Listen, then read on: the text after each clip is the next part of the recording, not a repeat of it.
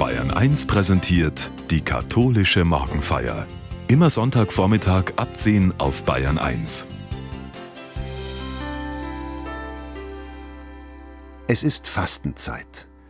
Auch wenn wir es im Alltag nicht mehr so spüren wie in früheren Zeiten.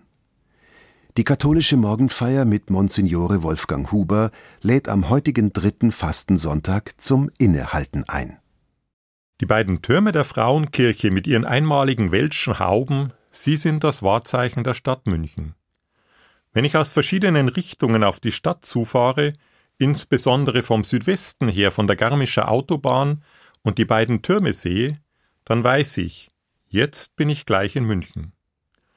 Oder wenn ich auf verschiedenen Produkten die beiden Türme der Frauenkirche abgebildet sehe, dann weiß ich, die Schokolade oder das Bier kommt aus München.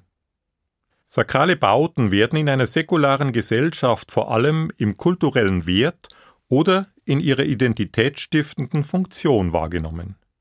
Ich denke dabei auch an Notre Dame in Paris, die Sagrada Familia in Barcelona oder an den Petersdom in Rom. Da stehen tausende Besucher an und nehmen lange Wartezeiten in Kauf. Oder sie vermissen das Gebäude, wie es derzeit in Paris der Fall ist, wo alle der Wiedereröffnung der abgebrannten Notre-Dame-Kathedrale entgegenfiebern. Das emsige Gebaren der Souvenirhändler rund um den Bauzaun, so habe ich es im letzten Jahr bei Notre Dame erlebt, stößt dabei auf ein großes Interesse bei den Touristen. Denn wenn schon kein Selfie von dort mit dem Bauwerk nach Hause gebracht werden kann, dann soll doch zumindest das eine oder andere Andenken den Besuch dokumentieren. Im Evangelium dagegen sind Orte und Gebäude nicht im Vordergrund. Hier spielen die Ereignisse die Hauptrolle. So wie im heutigen Evangelium, das mit folgenden Worten beginnt. Das Paschafest der Juden war nahe, und Jesus zog nach Jerusalem hinauf. Die religiöse Bedeutung dieses Weges, den Jesus geht, steht dabei ganz eindeutig im Mittelpunkt. Es ist keine kulturelle oder touristische Unternehmung, die er hier angeht. Er macht sich auf, weil sein Glaube und seine Sendung ihm dies gebieten. Der Evangelist Johannes stellt dies von Anfang an klar. Jesus ist ausgestattet mit der Vollmacht Gottes, er zeigt dies durch unterschiedliche Zeichen, wie zum Beispiel die Verwandlung des Wassers in Wein bei der Hochzeit zu Kana am Anfang seines Wirkens. Diese setzt sich fort in einem Paradigmenwechsel, der die religiöse Praxis und die Gottesbeziehung zu uns Menschen neu gestaltet. Die Person Jesu wird zum Kulminationspunkt eines neuen Bundes. Da geht es dann darum, dass wir die personale Dimension dieser Beziehung nicht nur wahrnehmen, sondern auch gestalten.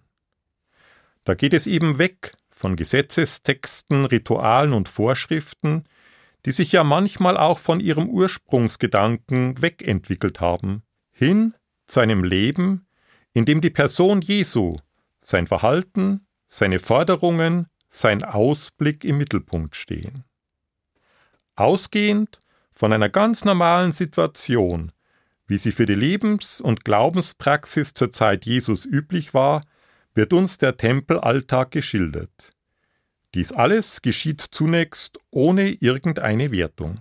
Im Tempel fand er die Verkäufer von Rindern, Schafen und Tauben und die Geldwäscher, die dort saßen. Diese Alltagssituation, die den Menschen vertraut war, schlägt plötzlich um in eine heftige Auseinandersetzung, in der Jesus handgreiflich wird. Er machte eine Geisel aus Stricken und trieb sie alle zum Tempel hinaus, samt den Schafen und Rindern. Das Geld der Wechsler schüttete er aus. Ihre Tische stieß er um und zu den Taubenhändlern sagte er: Schafft das hier weg. Da wird kräftig hingelangt, in einer Art und Weise, wie sie für Jesus wohl einmalig ist. Da bricht etwas aus ihm hervor, was sein Innerstes betrifft. Die Beziehung Gottes zu uns Menschen, die für die gläubigen Juden im Tempel ein ganz spezifisches Fundament hatte, ist aufgegangen im Alltagsgeschäft, im kulturellen Gesamtgefüge des Tempelbetriebes. Der Tempel scheint nicht mehr der Ort zu sein, an dem die Glaubenden sich leibhaftig zu ihrem Gott bekennen. Diese Bedeutung des Tempels als der zentrale Ort von hohem symbolischen und spirituellem Wert ist verloren gegangen. Dies erzürnt Jesus so sehr, dass er handgreiflich wird. Es ist für ihn nicht hinzunehmen. Macht das Haus meines Vaters nicht zu einer Markthalle. Vielleicht ergibt sich beim Blick auf unsere Kirchen heute in einer säkularen Gesellschaft auch die ein oder andere Frage. Haben sie eine besondere spirituelle Ausstrahlungskraft? Laden sie ein und tragen sie dazu bei, Oasen in einer spirituellen Wüste für die Erneuerung der Gottesbeziehung sein zu können? Sind sie Kraftquellen, die für eine gesunde Gottesbeziehung als Wegmarken dienen? Wenn auch in anderem historischen und zeitlichen Kontext, sind dies doch die Fragen, die Jesus selbst umtreiben und die die Jünger beschäftigen. Seine Jünger erinnerten sich, dass geschrieben steht, der Eifer für dein Haus wird mich verzehren. Jesus räumt auf mit Missständen, aber wie könnte es anders sein? Sofort sind seine Kritiker auf dem Plan. Menschen, die sich an die Situation gewöhnt haben, solche, die vielleicht auch ganz gut damit verdienen oder andere. Sie können sein Verhalten nicht einordnen und seine Forderungen nicht verstehen. Da ergriffen die Juden das Wort und sagten zu ihm Welches Zeichen lässt du uns sehen, dass du dies tun darfst? Gewohntes wird einfach übernommen, kaum hinterfragt, aber Neues, anderes, das sich ereignet, da wird sofort nach Legitimation gerufen. Vielleicht ist es nicht verwunderlich, da Jesus doch sehr radikal auftritt. In Kana wirkt er die Zeichen von sich aus, hier im Tempel werden sie eingefordert. Gottes Vollmacht soll unter Beweis gestellt werden. Er lässt sich darauf ein und macht ihnen ein Angebot. Jesus antwortete ihnen Reißt diesen Tempel nieder, und in drei Tagen werde ich ihn wieder aufrichten. Natürlich hört sich das unrealistisch an, und der Einwand seiner Gegner ist beim ersten Hören auch gut nachvollziehbar. Da sagten die Juden 46 Jahre wurde an diesem Tempel gebaut, und du wirst ihn in drei Tagen wieder aufrichten? Mir fallen in diesem Zusammenhang auch immer wieder die unterschiedlichen Legenden ein, die entstanden sind, um kurze Bauzeiten für große Bauwerke zu erklären. Für den Münchner Dom erzählt man die Geschichte, dass der Baumeister Jörg von Halsbach einen Bund mit dem Teufel eingegangen sei, um so eine schnelle und sichere Fertigstellung des Gebäudes in 20 Jahren von 1468 bis 1488 zu gewährleisten. Oder ich denke an die mutige Zusage von Staatspräsident Macron nach dem Brand von Notre Dame in Paris, dass das Bauwerk in fünf Jahren wiederhergestellt sein wird. Auch in unseren Zeiten mit den technischen Möglichkeiten eine starke Herausforderung. Diese Gedanken und auch die Einlassungen der Juden auf das Angebot Jesu, sie haben gemeinsam, dass sie ausgerichtet sind auf die sichtbaren Konstruktionen. Jesus geht es aber um mehr und auch hier um den Paradigmenwechsel, dass die Beziehung Gottes zu uns Menschen in ihm einen neuen Mittelpunkt findet. So bezieht er sein Angebot auch darauf. Er aber meinte den Tempel seines Leibes. Ihm geht es darum, unsere Aufmerksamkeit weg vom Bauwerk hin zu seiner Person zu lenken. In ihm ist Gott Mensch geworden, in ihm ereignet sich Leben, in ihm zeigt sich, dass diese tiefe Verbundenheit sich in einer realen Freundschaft realisieren lässt. Das war damals etwas Revolutionäres Neues, und es war nicht einfach, in einer anders gelebten Praxis dies zu erkennen, anzunehmen und die Konsequenzen daraus zu ziehen. Auch die Jünger, seine engen Vertrauten, die sich von ihm rufen ließen, die sich mit ihm auf den Weg gemacht haben, die ihn leibhaftig erlebt haben, können dies erst im Nachhinein vom Geschehen der Auferstehung richtig einordnen. Als er von den Toten auferweckt war, erinnerten sich seine Jünger, dass er dies gesagt hatte, und sie glaubten der Schrift und dem Wort, das Jesus gesprochen hatte.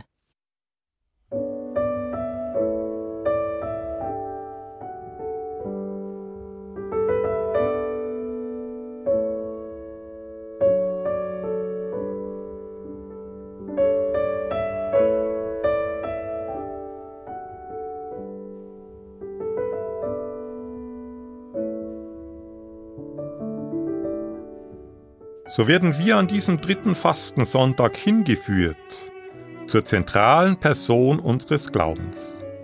Jesus selbst steht da im Mittelpunkt. Nicht irgendwelche Bauwerke, Gesetzesvorschriften, Opferrituale oder Fastentraditionen sind die bestimmenden Momente unserer Gottesbeziehung, sondern unser Verhältnis zu ihm, zu Jesus Christus, dem Sohn Gottes. In ihm ist die Liebe Gottes zu uns Menschen Wirklichkeit geworden.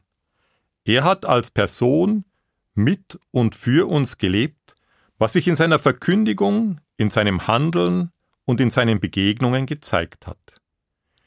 Die lebensbejahende Kraft, die in dieser Liebe steckt, die von ihr ausgeht, sie kann zwar angegriffen, eingerissen oder unterdrückt werden, so wie es uns in seiner Passion vor Augen geführt wird. Die Oberhand dabei behält aber Gott selbst und richtet sie immer wieder von neuem auf, angefangen im Geschehen der Auferstehung. Das ist gemeint, wenn er von dem Tempel seines Leibes spricht.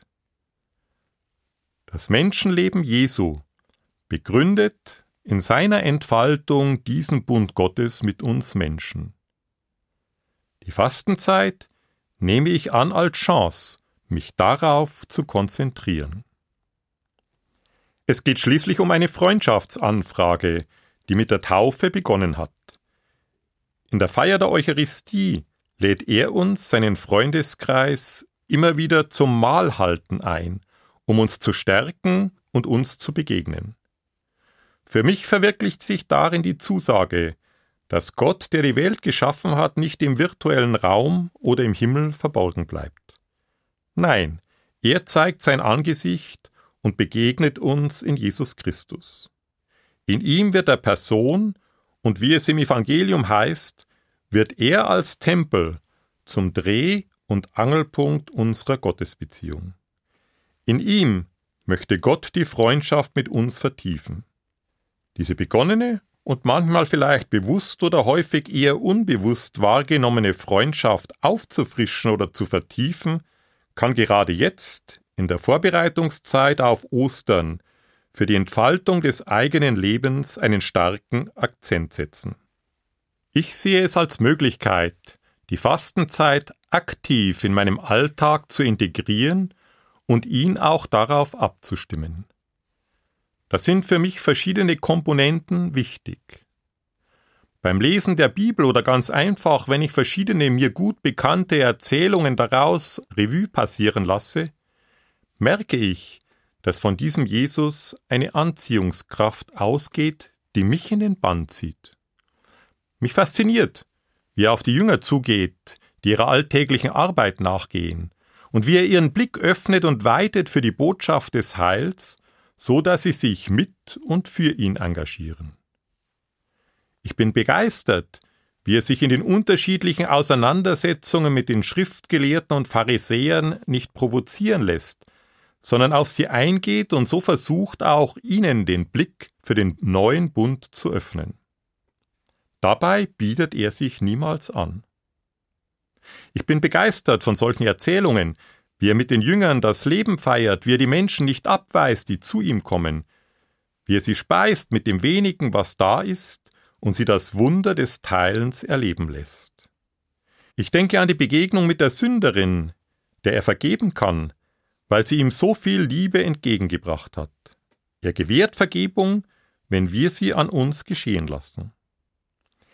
Die Heilungen der Kranken, die ihre Hoffnung auf ihn setzen, sind starke Zeichen der Gegenwart Gottes in dieser Welt. Sich ihrer zu öffnen, sie wahrzunehmen, das ist auch heute eine Herausforderung. Der Einsatz für die Gefangenen und insbesondere all derer, die der Menschenwürde beraubt worden sind, zeigt, was es heißt, dass wir alle Kinder Gottes sind. Und nicht zuletzt ist mir wichtig, wie Jesus auf die Forderung nach Zeichen umgeht, die sein Handeln als Gottes Sohn rechtfertigen. Er macht den Menschen einen Vorschlag, der ganz eindeutig beinhaltet und aussagt, nicht Äußerlichkeiten oder Bauwerke sind das Entscheidende, sondern er selbst und die Liebe Gottes zu uns Menschen.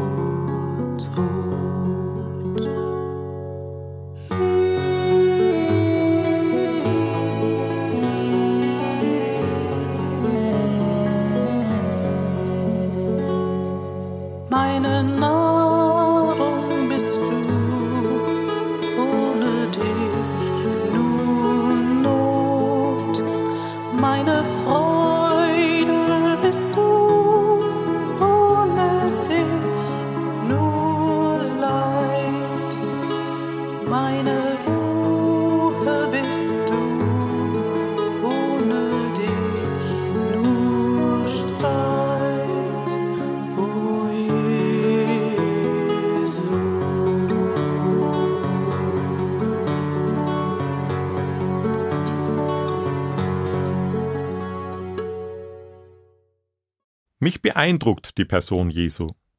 Es macht mich froh, in ihm einen Freund zu haben, der mich begleitet, der mit mir Leben entwickelt, mir Perspektiven aufzeigt und mir auch hilft, mich immer wieder neu auszurichten.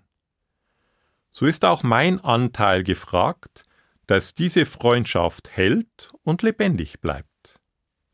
Mein Part dabei ist die Neugier nach seiner Person, nach seinem Handeln, die Suche nach Gemeinsamkeiten und Bewegungsmöglichkeiten und die Versicherung, füreinander einzustehen und so ein Zeugnis zu geben.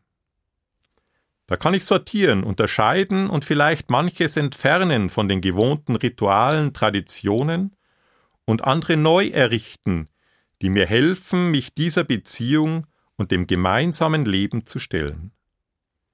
Da kann ich zunächst einmal all die äußerlichen Dinge außer Acht lassen, um dem nachzuspüren, was mich an den unterschiedlichen Erzählungen von Jesus fasziniert und was das in mir auslöst und mit mir macht. Es ist zunächst, so nehme ich es wahr, geistig und geistliche Wahrnehmung und Auseinandersetzung. Sie bleibt aber nicht im virtuellen Raum hängen und ist nicht nur eine himmlische Angelegenheit, sondern sie berührt mich, mein Leben, meine Person, heute und jetzt. Und so kann sie auch ihre Wirkung im Alltag entfalten. Da frage ich mich dann, wann, wo und wie und mit wem feiere ich das Leben als Geschenk in Dankbarkeit? Wie reagiere ich, wenn irdische Machtinteressen mit religiösem oder göttlichem Anspruch legitimiert werden?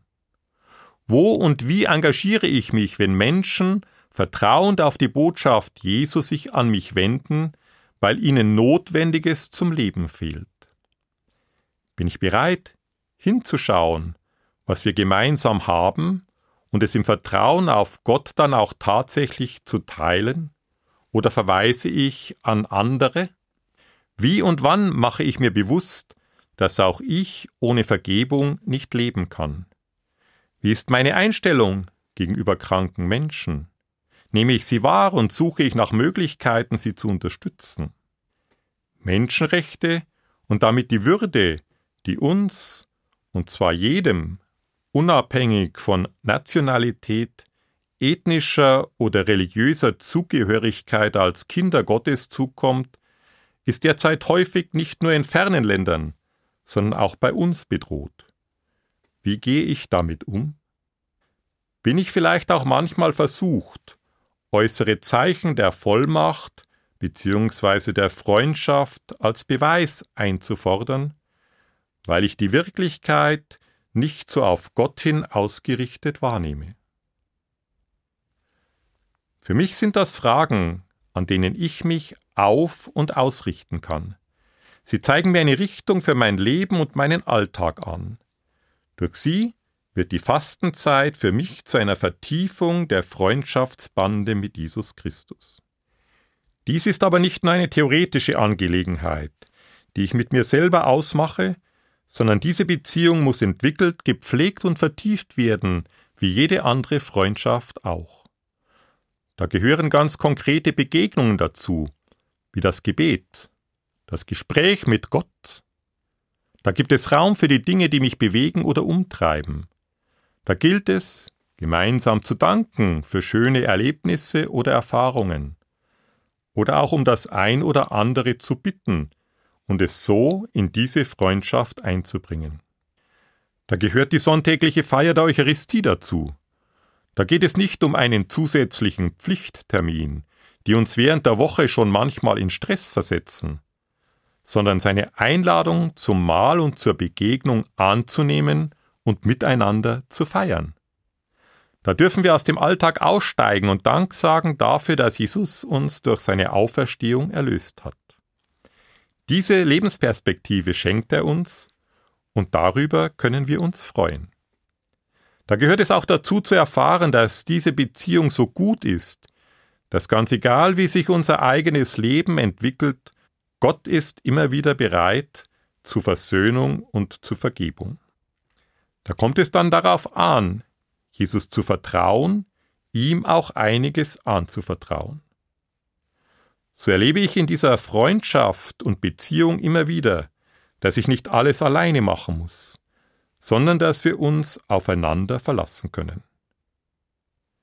Nicht ich muss mich stark machen gegenüber ihm, sondern ich darf suchen, wie ich mich immer wieder von neuem öffne, dass er ein Teil meines Lebens wird und bleibt. Während er zum Paschafest in Jerusalem war, kamen viele zum Glauben an seinen Namen, da sie Zeichen sahen, die er tat.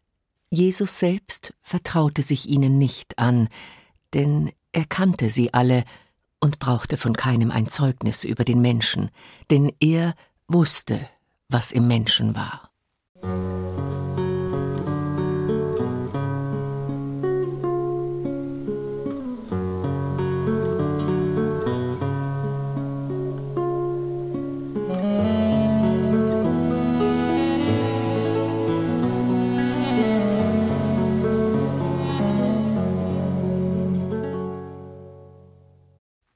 So möchte ich an diesem dritten Fastensonntag mit dem ökumenischen Friedensgebet 2024, das Frau Helene Ohr aus Papua-Neuguinea im Auftrag von Mission München und anderen Partnern formuliert hat, schließen.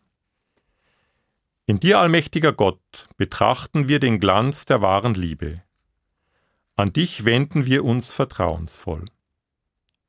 Errette uns in deiner Gerechtigkeit und schenke uns, dass unsere Familien und Gemeinden Orte der Gemeinschaft und des Gebetes sein können. Wir beten für unsere Familien und Gemeinschaften, die so viele Formen von Gewalt, Verblendung, Ablehnung, Spaltung und Isolation erleben. Mögen alle, die Opfer wurden, Trost und Heilung in dir finden, o Herr des Friedens. Sei du die Ruhe in unseren Stürmen, die Stärke in unserer Schwäche und das Licht in unserer Dunkelheit. Schenke uns Gott deinen Frieden in Körper, Geist und Seele. Bewahre uns vor allem, was uns Kummer, Trauer und Schmerz bereitet. Gib uns die Kraft und Weisheit, um die Schöpfung zu schützen, dein Geschenk für uns. Richte deinen barmherzigen Blick auf uns, Gib uns deinen Segen und umgib uns mit deinem beständigen Schutz, damit wir mit einer Stimme dein Lob singen können. Möge deine grenzenlose Barmherzigkeit auf uns ruhen, o Herr, erhöre uns gnädig. Dazu segne und behüte uns der dreifaltige Gott, der Vater und der Sohn und der Heilige Geist. Amen.